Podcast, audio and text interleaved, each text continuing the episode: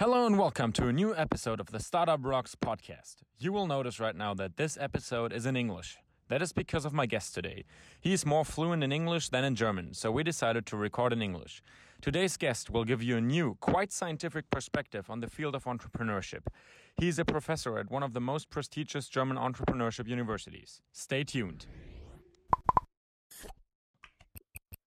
Hello and welcome to a new episode of the Startup Rocks podcast. Um, as you might heard, this time it's not in German. It's in our first episode in English, actually, and um, that has a special reason because of my guest today. Um, I thought, how can I make this podcast more interesting and don't just have entrepreneurs in the podcast? So I actually have some a guest today, a really special guest, someone who teaches entrepreneurship, Dries Faems from the Otto Beisheim School of Management. Hello, Dries. Hi. You are a professor of entrepreneurship at the Otto Beisheim School, but please introduce yourself, Ben, who, that, because who can do that better than yourself? Yes, so I'm uh, Dries Faems, uh, professor of, my full title is Professor of Entrepreneurship, Innovation and Technological Transformation at the WHU Otto Beisheim School of Management. Originally, I'm from Belgium. Uh, for a long time, I have actually worked in the Netherlands at different universities, and since 2018, I'm now as a professor working at WHU, where I do a lot of teaching on uh, entrepreneurship. Okay, how did you end up teaching entrepreneurship? Uh, actually, it's a, it's a strange path. So I studied human resource management at university. Then I started doing a PhD, and because of funding reasons, I actually uh, became very interested in the topic of collaboration for innovation. So, how can companies work together to jointly create new innovations? And of course, innovation and entrepreneurship are quite interconnected concepts. So, whereas I initially mainly focused on innovation at large companies, more recently, I also do research and teaching more on entrepreneurships and, and more specifically on how can startups be generated. Okay, so a question that really interests is I'm interested in, and I think a lot of listeners are also really interested in that question is can you actually learn entrepreneurship? Because um, lot, like the first guest in my first episode of the podcast, uh, Friedel, he said, I kind of stumbled into being an entrepreneur. Like he had an idea, then he founded a company, and all of a sudden he was an entrepreneur. So a lot of people these days, they just kind of become entrepreneurs. But um, can you actually learn entrepreneurship and how does that look like? Yeah, I definitely hope so. Otherwise, my job as professor in entrepreneurship would be uh, not very long lived. But of course, I think that that some people have more talent to become an entrepreneur than other people. I think that's for everything. Uh, you have people that have a talent to play violin, and other people will not have that talent. But yeah. just having talent is definitely not enough. So what we can do is actually give uh, students, people, the necessary resources and tools to nurture that talent. So you you need to have a certain talent to become a successful entrepreneur. But what we can do is give these people tools, experiences to actually help them to really um, make this talent working. So, what kind of skills do you need to be an entrepreneur? Like, um, if I'm real, like you said, really good at playing the violin, then um, I might have a good um, ear from music. But what kind of skills do I need to be an entrepreneur? What are the specific things I need to be or to have? So, I think in terms of talent, I think good entrepreneurs are people that, that are, are, are able to see opportunities where other people don't see them. I think that's, for me, that's very important, a very important talent of being an entrepreneur. And also that you are willing to take risks. So think, taking risks and seeing opportunities yeah. are the biggest two things. Yeah. And for instance, I, I would not be a good entrepreneur because I don't like taking risks and I don't see these opportunities. That's why I became a professor and not an entrepreneur, to be honest. Um, so I think if we talk about talent, these are important uh, skills to have. But that what we can learn them is that uh, just seeing an opportunity and being willing to take risks is not enough. Then you re- really need to be able to define, okay, this opportunity for which kind of customers can it be relevant? What kind of tools can i use to analyze the customers? Uh, how can i develop a good value proposition for these customers? What kind of tools can i use? How should i develop my first product? How should i finance it? So there are a lot of questions on top of your talent that need to be answered. And what we can do is give a lot of tools and support to be able to answer these questions. So, do you think I could train these skills, seeing opportunities and taking risks? Is that something I can train like a pro soccer player trains his speed and his ability to um, to dribble with the ball? Yes, I think uh, so. You can have the talent, but again, um, you will only uh, really become good in that talent when you do it a lot. So it's also about just doing it uh, to further develop it. And that's also often why, why we say most of the time, the first time entrepreneurs will fail in their first effort because that's just the learning money that you have to pay.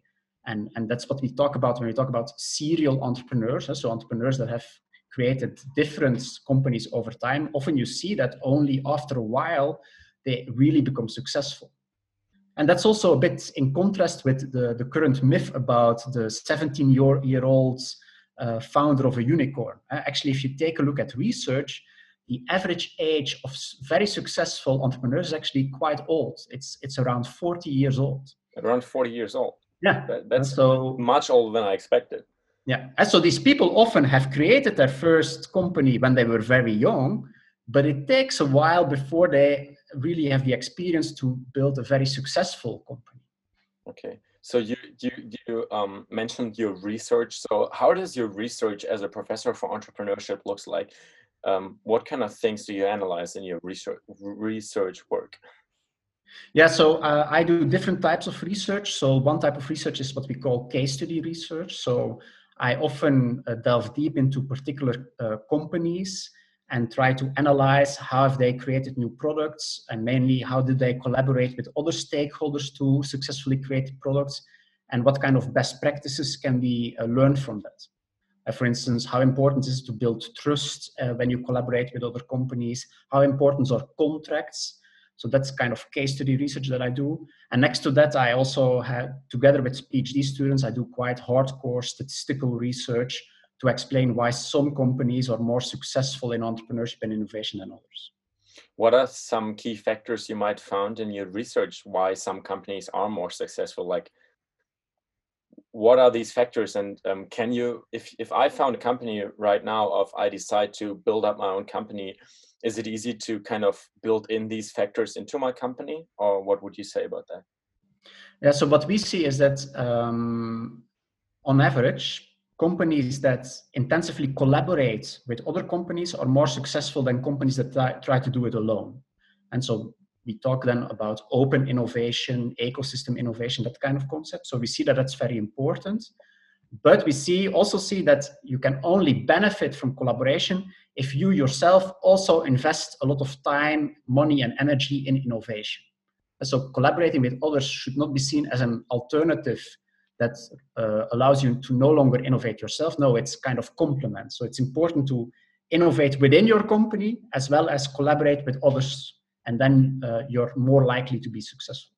So um, if I'm a founder of a, of a new startup company, it's kind of like by research proven that it is more it makes more sense for me to found my company um, in a place or in an ecosystem where I have a lot of potential collaborating partners like Berlin or Hamburg yes. or Munich, big startup yeah. cities in Germany. Yes, uh, that, that's a very consistent finding that the ecosystem in which you are positioned is actually very important. That's that's quite interesting. Um, so what um, we talked about your research a bit now. Um, let, us go to the to the class you teach because you actually have a couple classes you, where you teach entrepreneurship. How does that look like? How do you teach entrepreneurship? Do you do kind of a little little things with your students where you teach them to take opportunities and to take risks, or how does that look like? Yeah. So what we actually do uh, in the bachelor even uh, of uh, in the bachelor program so it's not that we stand in front of class and give these people two hour lectures explaining how they would be good entrepreneurs. Actually, what we do is we create groups.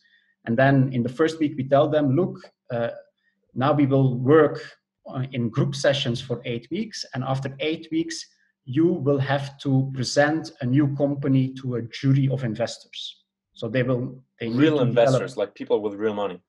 Yeah, people with experience uh, in, in this kind of setting. Uh, and so what they need to do is to build a business canvas model. Um, and they also have to do experiments with this business canvas model uh, in the real world. So they don't sit in the benches, they really have to go outside, contact potential customers to also really acquire knowledge whether their business model makes sense. And based on that knowledge, they have to pivot their business model canvas so that after eight weeks, they can really pitch their business model in front of these investors. So um, the students, so, so you kind of give them, give the setting to the students, but the students also do a lot of learning by doing. Yeah, that's exactly the purpose. So uh, what we call experiential learning. So it's more learning by doing than learning by listening to the professor who pretends to know everything. Okay, and um, what would you say are the biggest kind of misconceptions about your class? Like, do you have a lot of students who come into your class and who think, okay, after this class, I'm going to be a great entrepreneur and um, I'm going to found my own million dollar company or whatever? What are the biggest misconceptions you see um, when students come into your class and want to learn entrepreneurship? Now, I think what students often underestimate is the level of uncertainty that you face when creating a new company. And that's exactly what we want to learn them that this kind of trajectories are very uncertain. And it might happen that you work very hard, that you have smart ideas, and that still it completely fails. And that's often a difficult thing to experience for students. As students are used to, uh, if they work hard, if they are smart, then they will have a good result. And unfortunately, in entrepreneurship, that's not always the case. It, it can really happen that you're unlucky, that you have a good idea, that you worked hard on it, but that it just doesn't work out. Uh, because for what reasons? What are the biggest reasons why ideas don't work out? Because uh, it's the wrong time. I, I always give the example of Airbnb. Uh, everybody talks about Airbnb, this great idea. Airbnb was not the first one to have this idea of creating a platform connecting people that were looking for a place to stay and people offering a place to stay. They were actually maybe the 50th company that tried that, but they were lucky that they exactly launched their platform when the previous financial crisis broke out. And suddenly, a lot of people were looking for cheaper ways to stay in another city and were also looking out for renting out their place. And that was a big explanation for their success and why others failed. So that was just an issue of the right timing. And to be honest, I think that's mainly based on luck. So uh, two years before, you could have had exactly the same idea, the same nice platform, and completely fail because the time was not right for it. And the timing also have a lot has a lot to do with how ecosystems, not only in the startup ecosystem, but like in the whole ecosystem, yeah. how these change. Yeah, as so in the end, uh, uh, your ecosystem needs to be willing to accept your business model. And that can be related to legislation, to financial conditions, um, which you cannot really control. So, although you can have a great idea and do the best you can, you might still completely fail because you're unlucky. So, would you say that the corona crisis we are in right now, which is changing a lot of things in our ecosystem, um, also brings up a lot of new startup opportunities? Yeah. So on the one hand, I think it it brings up a lot of opportunities because suddenly we are faced with totally new conditions. Of course, it might also cause that people had a great idea and that suddenly this great idea no longer makes sense because of the current crisis. So you can also be terribly unlucky at this moment, of course. Yeah, I can definitely imagine this. Um, so um, let's talk a, a, bit about your class right now because we have the Corona crisis and you yes. can't uh, you can't teach your class like and from person to person. How do you teach your class right now at the yes, um, So at WHU, we actually in a number of days we went fully online. Uh, so actually, we were the first school in Germany that had to close because we had uh, very early a corona case on, on our campus. So I think we closed on March 4, if I remember well. And actually, uh, so we received an email of the day saying, look, we have to close the campus. Uh, we go fully online. We have the tools, so it should be possible and so it has it has been remarkable how we uh, to be honest as a whole university in two days have managed to bring this fully online which if you would have discussed that one month or one two months ago nobody would ever believe that but so you see that in extraordinary circumstances also extraordinary things can happen Um, and of course, eh, online teaching brings along a lot of challenges. I'm not saying that for every course it's the best option, but it's it's quite amazing to see the level of energy that people can bring forward and, and make it happen. So um, we talked about what bachelor students have to do in your class. They have an yep. eight-week pro project where they also have to acquire potential partners. How is that working right now? How do um, project groups in your class right now acquire partners? Because yep. now they can't drive there and have a face-to-face -face meeting, which is often the best option you have. Yeah. Now, to be honest, luckily uh, the the course was finished uh, end of February, oh, so okay. I was a bit lucky there. So at this moment, I don't do this course because, to be honest, it, it would be a problem at this stage. And so, as I mentioned before, we really push them to go out the building, get in touch with customers, uh, show uh, prototypes to customers. Of course, in the current situation, that would be very difficult to do uh, I think it's possible uh, with all the online tools like Zoom and Microsoft Teams. You can do a lot of uh, replacements uh, of the offline activities, but this kind of course would be really challenging. Okay, so you do a lot of research right now with your current class, or um, what do you do right now if you don't teach that class? no, so I, of course I'm teaching other classes at the moment. Uh, so we all have a portfolio of classes, and of course these classes we now have to fully move online, which actually requires a lot of time and effort also from us. So actually there is not much time to do research at the moment because uh, we all have to make sure that that the teaching uh, is, is is running, and that's quite a demanding task.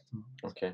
So you said you have a portfolio um, of classes. So when do students uh, at the WHU have to take the entrepreneurship class? You said you have a bachelor bachelor's class yep. who's taking entrepreneurship. In which year and semester do they have to take it? Yeah, actually, we have uh, a number of courses. So, uh, in the first year of their bachelor, they all get a kind of introduction course to innovation and entrepreneurship. You teach they, that class? No, I don't teach that okay. class. That's a, a colleague of mine where they get more like the principles uh, introduced.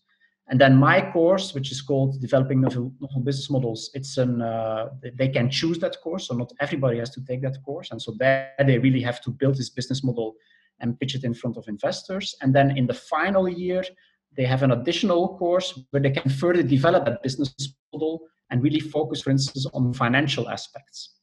Uh, and then, for instance, they, they really get into touch with uh, investors, and then often uh, these companies are also really created and funded. Oh, really? So you so you kind of helped a lot of entrepreneurs so far to build up their first company. yes, and so we have also a kind of uh, incubator at our uh, university that can help them in getting in touch with our WHU network, which is a very large network. We are very embedded in the whole Berlin scene.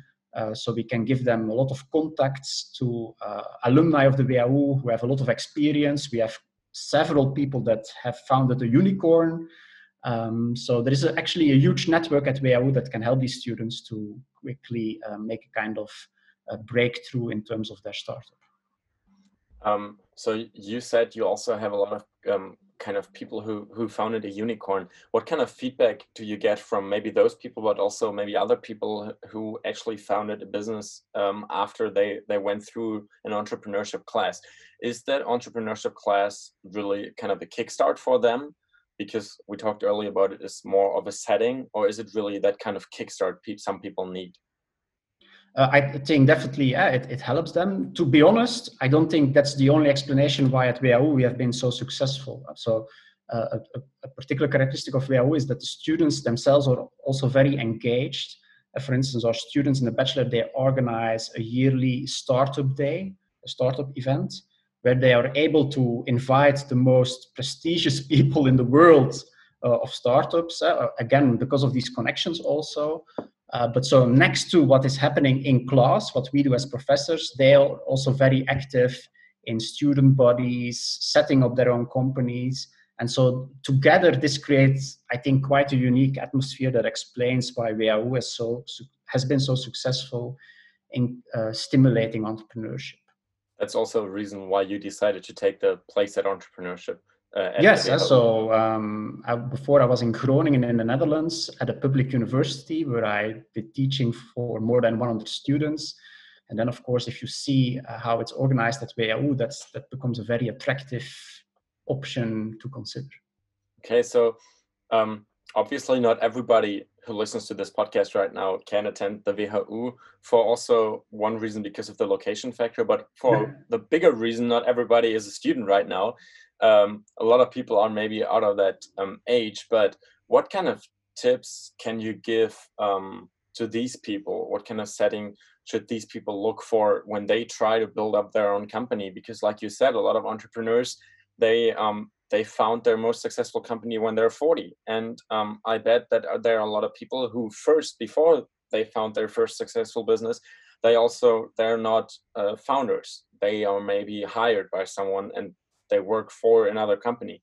What kind of tips can you give those people when they want to found their own company? How can they before that? How can they learn that entrepreneurship mindset and the skills you really need to be an entrepreneur?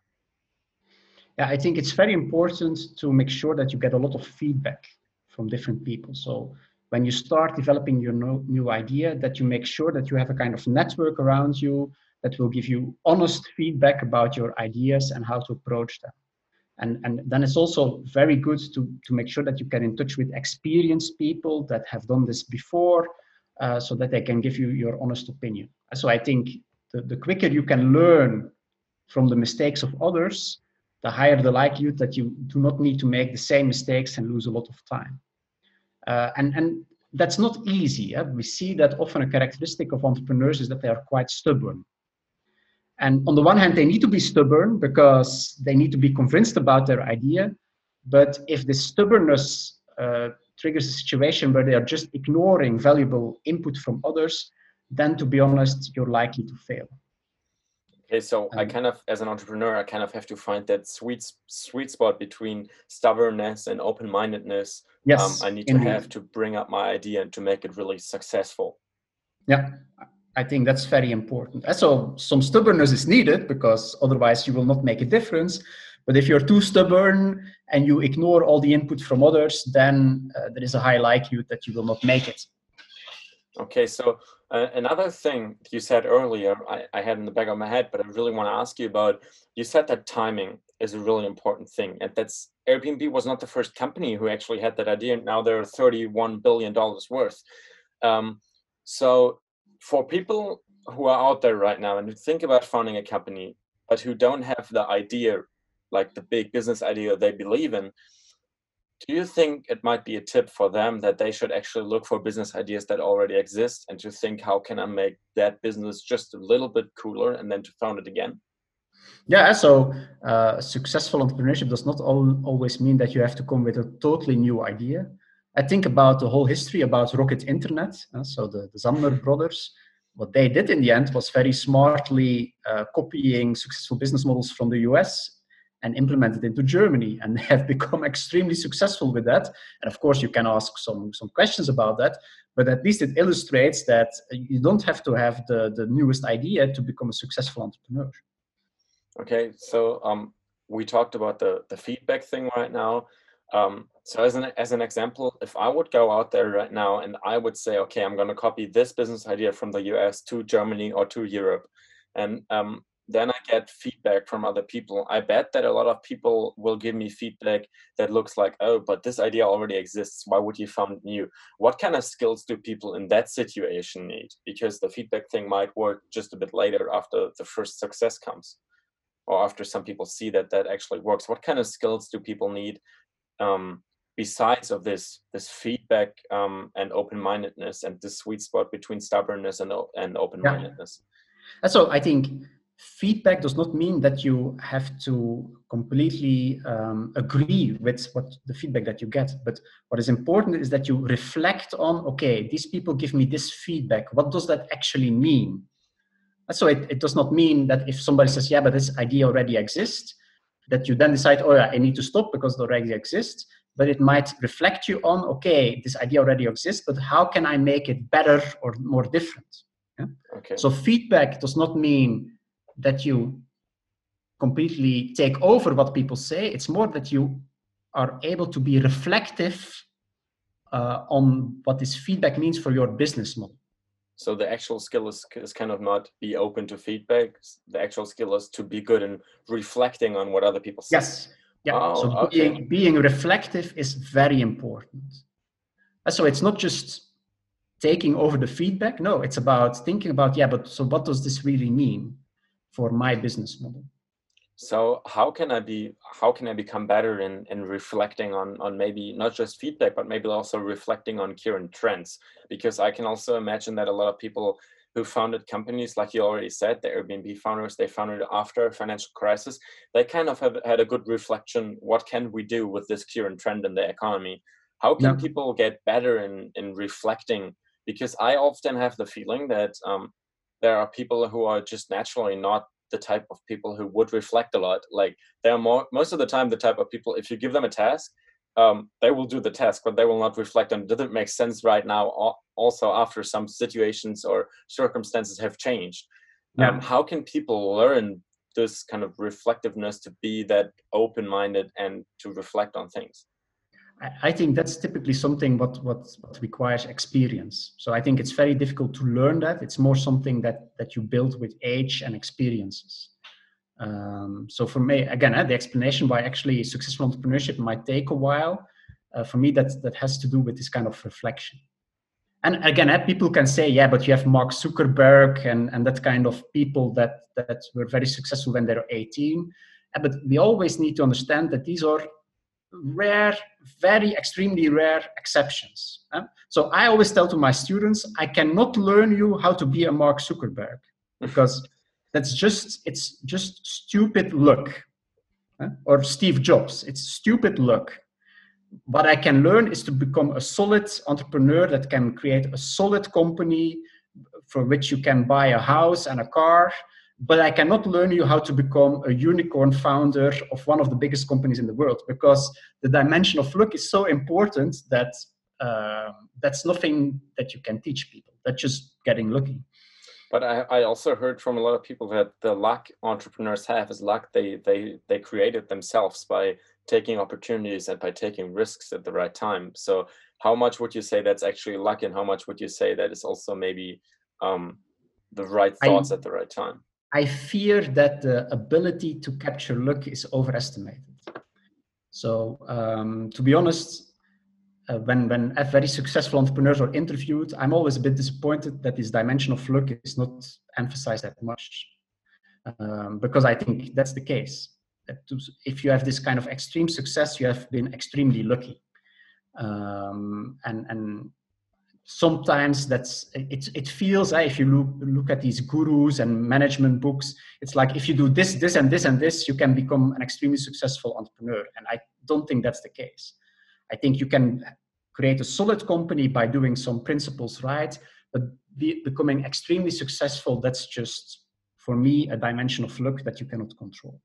Okay. So you um, also talked about that um, reflection that the skill we we figured out of the, the feedback thing comes from experience. So what kind of role do mentors and mentoring what kind of role does that play in entrepreneurship? Because um, yeah. if i read the story of mark zuckerberg right because i'm also like really interested in entrepreneurship he also had the founder of napster um, who kind of mentored him. No matter how how um, good the founder of napster is in business he had kind of a lot of experience. Sean Parker, I think, was his name. Um, yep. So, how what kind of role does mentoring play? No, so I think they are very important to to help you with this reflection because they have uh, experienced similar things, so they can at least share their experiences with you. So they can tell you, yeah, okay, I also experienced that somebody uh, was fighting my IP, and and how did I deal with that? Or I also experienced that suddenly banks were no longer willing to give me funding. How did I deal with that? And that does not mean that you have to do exactly the same, but at least you can get a feeling about okay, what are my options in these difficult situations? So um, let's let's imagine a person who is not really who, does not really have the network already where they can find a mentor. So actually, just reading about entrepreneurship stories like if i read the biography of steve jobs or something actually that can help me become a better entrepreneur because i can gain kind of his experience from the book I think in this case, I really believe in in face to face contacts, and as our books, uh, to be honest, they always give a kind of edited story. Uh, so I think these books, and even uh, to be honest, academic research, cannot really capture the complexity and the uncertainty that you face as an entrepreneur. And, and I, I think that's something you need to experience, and you have to be able to talk face to face with people that experience that too. So I do not believe that you can really learn that from books. And that's also why in our teaching we, we let them do it instead of just let them read books about it. So you don't have a you don't have kind of a teaching book students have to work through. You just have experience kind of yeah. stations they have to go through. Yeah. And so okay. of course they before my course they have this kind of introduction course where they learn the essential concepts based on paper. So they have some background but then in my course, to be honest, uh, I give them some papers as background reading, but that's not really an obligatory part of the course. It's just about getting the experience right. What What do you think kind of matters most for a good mentor? Is it the experience the mentor had, or the success the mentor had? Because if if I think about who would be the best mentor for a person who wants to found a startup company, I could either choose between a 17 year old unicorn founder or between that 45 year old manager who has his own company, but the company is not that successful. What what do you who, who do you think is the better mentor? I would go for the 45 year old guy with a lot of experience. Because I think the 17 year old guy might be a very stupid guy who has just been extremely lucky. Okay, so you really um so you really believe that um success is not as important as experiences. No, so for me, successful entrepreneurs are not always good entrepreneurs. Oh, really? You can, be, you can be a successful entrepreneur because you have been extremely lucky just to to fall on something that that allowed you to make a lot of money and you actually didn't have a clue yourself. Um, that can happen. Okay. And you Is can be a good entrepreneur and still be very unsuccessful because you have bad luck. How much do you think does a good team matter for entrepreneurship? because like um, we see some entrepreneurs that are really like successful on their own but i i have the feeling that this is a quite quite rare thing we see most of the time we we see successful teams who, yeah. who build their company how much do you think um, the team spirit and and to have a team matters and why does that matter so much no i think to be honest i think a team is a necessary condition to have a successful company uh, it's true if you look at the, the, stories of famous companies, often they are focused on one single person, but often this person had a, a an extensive team around him or her. Uh, and sometimes in books that's a bit ignored, but actually academic research on this topic clearly shows that you need to have a strong team with complementary capabilities to have a successful uh, startup or company in general. That's extremely important. And because as a person, it's almost impossible that you have all the skills necessary to uh, do all the different things that a company needs to do. Um, so having a team with complementary capabilities, as somebody with very strong finance capabilities, somebody with very strong leadership capabilities, somebody who can talk with employees, show empathy, uh, you need that kind of collection of diverse capabilities to make it into a success you just mentioned leadership. That's one of the last things I want to ask you about. How much does a good entrepreneur need to be needs to be a leader? Because most of the time we see people who are entrepreneurs, they found their own company and they become really successful and they then they are the, the CEO, like we see with Mark Zuckerberg, he's the CEO of Facebook. Um, how much do, do good entrepreneurs need to be good leaders? Um, yeah of course then it depends how you define leadership but let's not touch into this kind of boring academic discussions. I think it's possible that you're a ceo and maybe that you do not really have strong people skills but as long if you then have other people in your team that can compensate for that i don't think it's a problem. The only problem would be and you sometimes see that that you get this kind of uh, teams of three engineers who all three have great skills in programming Python, but none of them is able to have a decent conversation with a person. And then you will have a problem as a company. So, so again, it's about having this kind of diversity in your team to uh, be successful. So, kind of um, as we are at the end of this episode, sadly because of the time, I would love to talk to talk to you more about that topic. At the end, we could we could sum up that um, I should have the the skills I need for my company. I should have them clear, wrote down, and then I should think about okay, who which person can fulfill these requirements. So kind of it's kind of an HR topic up front. I need to I need to have figured yeah. out before I found the company. And I think again, there is the importance of the mentoring that you have people that honestly tell you, look, you're great in this and this and this, but you're bad in this and this and this. And you need somebody who can compensate.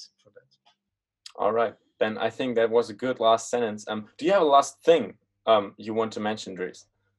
No, so I think uh, what, what became also clear in this conversation, I think, is don't underestimate the role of getting lucky in entrepreneurship. Um, okay. So that would be my final conclusion to be honest all right then thank you that you you've been my guest today and to all the listeners out there i hope you enjoyed the first english episode we had with the startup rocks podcast and um, see you next time to all the listeners and thank you dries for being my guest today. Goodbye. No problem